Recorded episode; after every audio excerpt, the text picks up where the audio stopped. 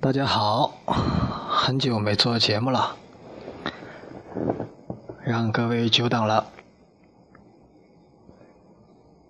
上次发语音类的节目应该是在四月十五号啊，我也没有去翻看，我的记忆中是这样的。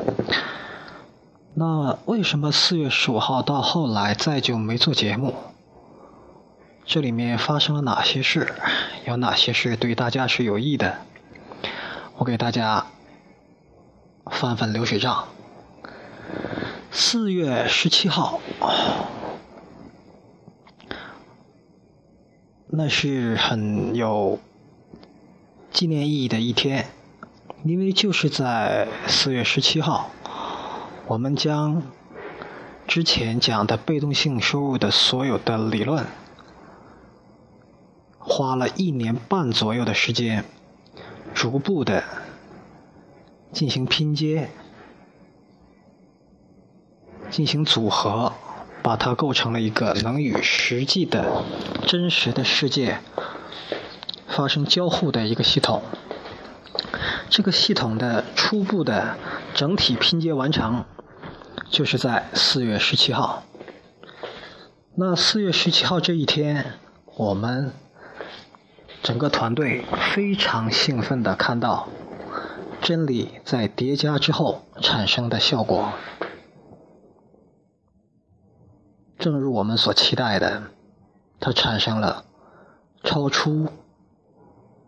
人类能力所能显现出的一种结果，是我们所追求的。前面节目也提到过的，有如神助一般的。神的做事规则叠加之后的体现，听起来比较难，比较绕口，但要想把这事儿说明白，只能这么说。所以从四月十七号之后，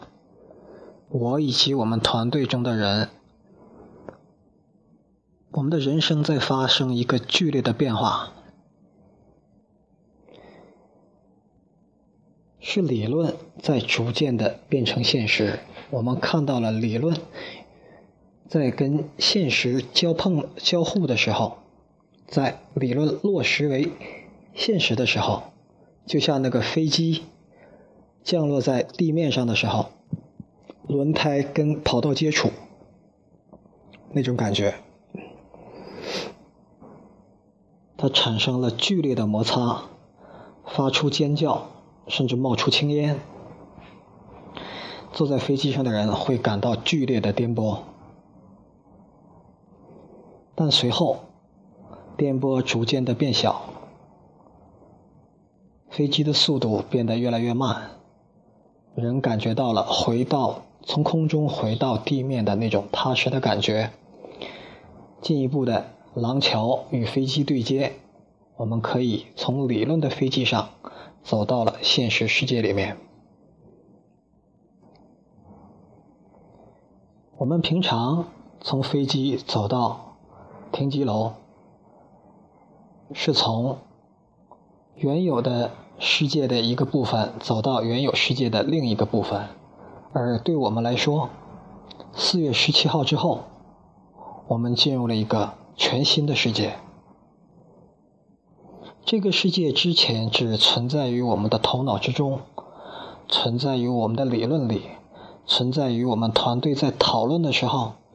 在咖啡屋，在餐巾纸上画出的种种的构想。那么现在，它已经从纸上跳了出来，从计算机的内存里跳了出来，变成了真真实实的。可以触碰的，可以看到的，可以感觉到的，可以给别人演示的，让大家一起体验的一种现实。当这个时刻到来，我们团队的所有成员的表现却跟预期是不一样的。差异在哪里呢？第一个，轻松的感觉大于成就感，大家马上觉得轻松下来。好像这个事儿之后能发展成什么样已经无所谓，然后开始分波的、分批次的出去度假。开始做检视、做整理，开始在一起讨论要不要在现在这个阶段开始写书。在过去的三个月里，基本上就是在这么样一种很放松的状态下，同时呢，也在不断的原有的惯性在推动我们不断的向前走，但这种走更倾向于整理、总结、进一步的提纯，同时观望着那个理论跟现实之间进一步的碰撞。我们很庆幸，在之前我们对每一件事情的近似于变态的苛刻的对它正确性的要求，对它逻辑完整性的要求，对它充分的解耦，很庆幸这些努力在后来都被证实为有价值，而且绝对超值，因为。通过这些步骤归纳出来的东西，我们可以认为它是近似于真理的。真理与真理的不断的叠加、不断的交合之后，产生的效果超出我们的预期。那么时至今日，啊，我们团队已经没有人上班了。我现在坐在我们团队的基地里面，只有我一个人。而且这个基地也将从今天开始逐步的撤销，到七月末，这个基地将不复存在。基地中的每个成员开始逐渐的离开了计算机，离开了办公室，开始更多的做体育锻炼，还维护那长久在电电脑前面受伤的。腰椎、肩轴开始有更多的时间陪家人，共享天伦之乐。这期间呢，我们还迎来了很多的喜讯，比如说我前面介绍那个神级人物，他的女儿被巴黎十一大，也被称为巴黎南大。一个非常好的专业录取，巴黎南大、巴黎十一大、巴黎十一大，全世界排名第三十九。听起来好像我们正在走向一个阶段的终点，但是那个神级人物却说：“我们要把每一刻当做我们新的起点。”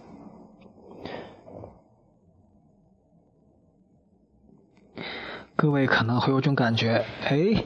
你们这儿终于做好了啊，那我们呢？节目还要不要再做了？你们以前讲那些东西是不是还没有讲完呢？其实我可以非常负责任的告诉各位，我们成就当前这个成果的所有的内容，我在前面的节目已经全给大家讲过了。熟悉我们内部运作的人，知道我们在做事儿的人，他会证实这一点。所有用到的东西，我在前面节目全讲过了。所以在过去三个月里一直没有做节目，啊，它一个更重要的原因就是说，我觉得没想到要给大家强调一件事的时候。都会发现，在我过去的总共三十多小时的录音里面，已经或多或少的提过那个内容了。我再拿出来讲，就显得有有点絮絮叨叨、磨磨唧唧的了。这是我不愿意做的事情。同时，我又理解每一个听众对这个节目有新的内容推出的这种需求。那虽然前面内容我已经讲过了，但不同的人他的理解一定是不一样的。可能在后面的某种某个故事里，哎，他突然产生了对前面内容的贯穿和理解。所以节目呢还应该不断的做下去啊，这是一个原因。另一个原因，刚才我们的神级人物也说过了，我也提到了，我们要把每一刻当做起点。为什么是这样呢？因为正如我在大脑杀毒里讲过的一样，人的大脑是有适应性的，必须有新鲜的事情去做，有新的高度去攀爬。那么这一期呢，一方面我给大家做一个汇报，就是过去三个月发生了什么，我们的理论和现实的碰撞结果是怎么样的。另一方面，我展开一个预告，下一期节目我们将进入一个全新的纪元。下一期节目的主题就是在我跟神级人物还有在办这个节目的时候，在互联网上吸引到的我们团队的新的成员，我们在一起讨论的时候。让大家都感觉到非常兴奋、非常有奔头，又觉得非常有意义的一件事情。我们要把这件事情做成新的节目、新的系列的节目。到现在是两个系列：被动性收入、大脑杀毒。马上将推出第三个系列。我们团队中的人都觉得这个系列做的这一件事儿，足够让我们在未来的生活中。未来的十年、二十年、三十年，甚至更长的时间，感到很兴奋，感到很有挑战感，并且我们觉得可以做到，并且做到这个事情之后，把这个事情在做的过程中向社会扩散的过程中，会给社会带来极大的福报。那这节目到底是什么主题呢？我还没有提炼到一句话可以说明白的地步，所以我现在先给大家泛泛的说一说。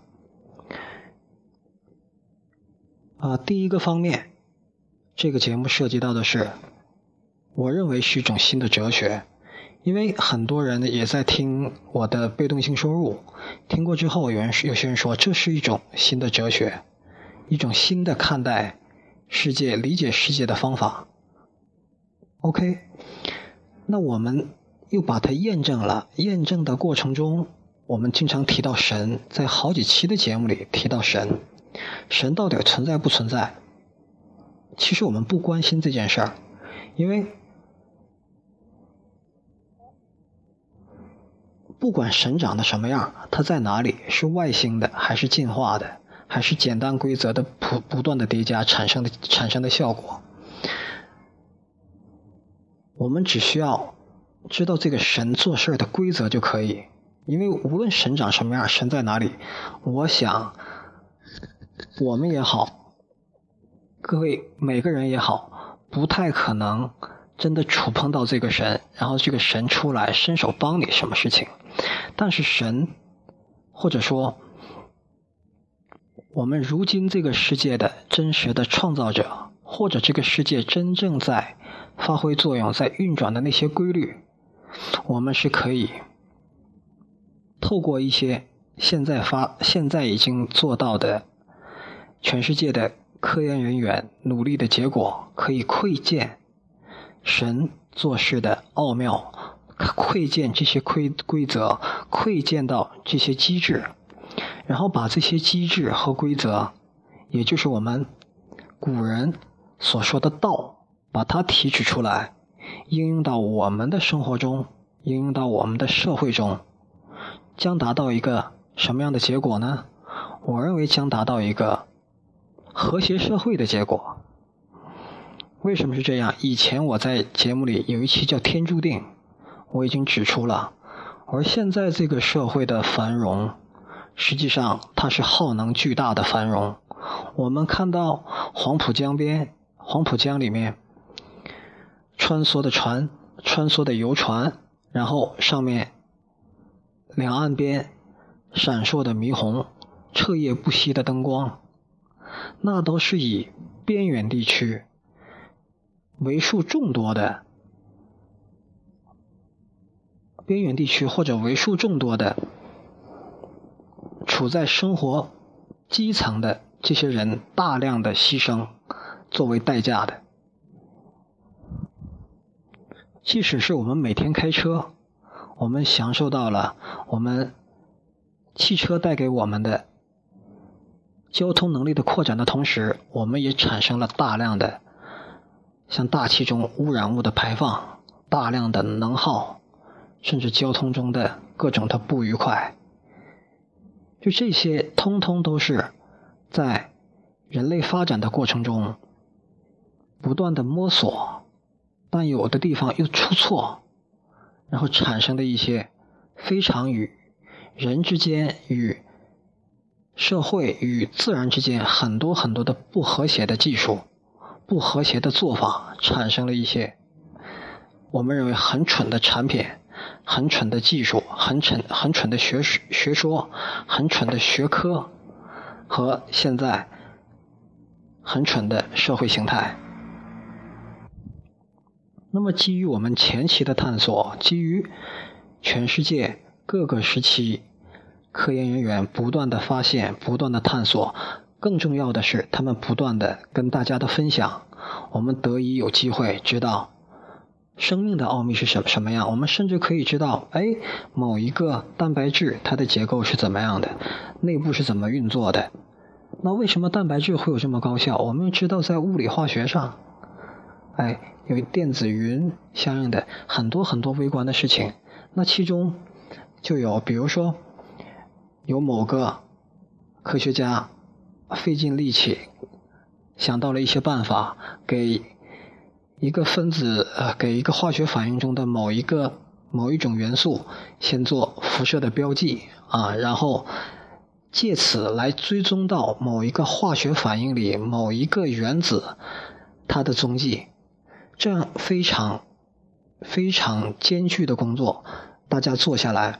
我们才得以有今天有基础、有能力、有足够的信息去窥见那些高于我们的。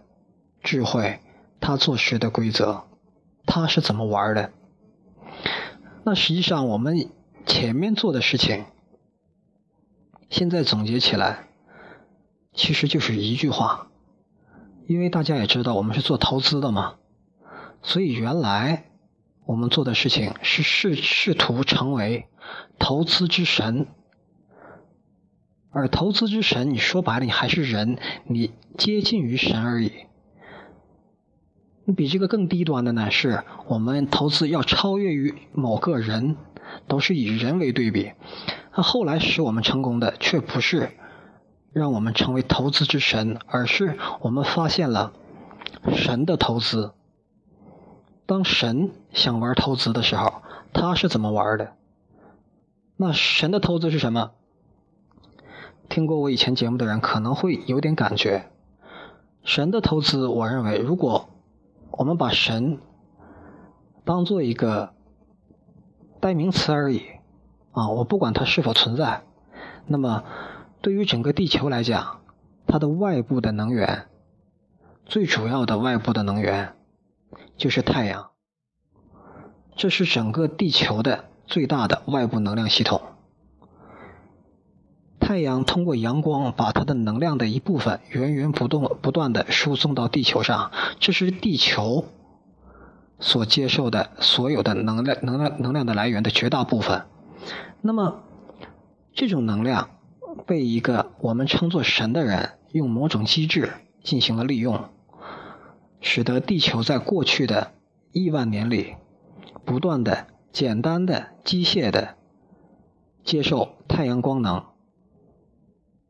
然后从一个不毛之地变成了现在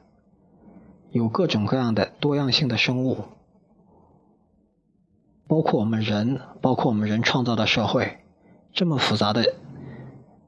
从那么简单变成这么复杂的一个地球，那这就是神的投资。他如何把光能一步一步的利用，变成现在地球这个样子？这个机制就是神的投资的机制，而我们过去做的所有的事情，总结下来，就是从从我们试图成为投资之神，变成了我们学习了神的投资，进而得到了神的投资的能力。在这个过程中，我们应该，包括这个过程之后，我们应该会形成一种新的哲学。这个哲学不再是基于某个哲学家的哲学，而是基于。神的哲学，神是怎么玩的，而不是某个人是怎么玩的。学习神的玩法，并且把它形成一种学说，并且把它分享出来，然后进而影响到社会中，先是一小部分人，那可能就是当前正在听节目的你，然后你会发现。用神的规则做事儿，可以很简单的超越人，然后你会在你的行业里触发神迹，进而越来越多的人会接触到和吸收到这种哲学，实践到他们生活的周边，导致在各个行业都出现了这种用神的哲学在做事儿的人，在各个行业不断的间歇的。脉冲式的出现神迹，进而使我们整个人类跟人类自身、跟自然界有更和谐的相处，让我们进一步的社会繁荣不再以牺牲社会另一部分人为代价。这是我所能想到的。我和我的伙伴所能想到的，让这个世界真正的变得更美好的一个途径。所以，新的节目就是介绍我们在对神进行追踪、进行窥探、进行学习过程中所形成的所有的内容。所以我现在呢，想把这个新一期的节目起名叫做有这么几个啊，没有定啊，有神的机制，或者说窥神、窥见的窥、偷窥的窥，反正就是那个意思了。其实对我来讲，名字一直不重要，内容才重要。从下一期就开始啊。那么，在此呢，再做一个预告，预告一本新书。这个新书呢，是由我们那个神级人物来写的。新书的名字叫《梦追图灵》。但我必须要指出啊，现在这本书只有这名字，内容也都有，但是还一个字没写呢。但我相信呢，我事先预告之后呢，这本书。可能会很快的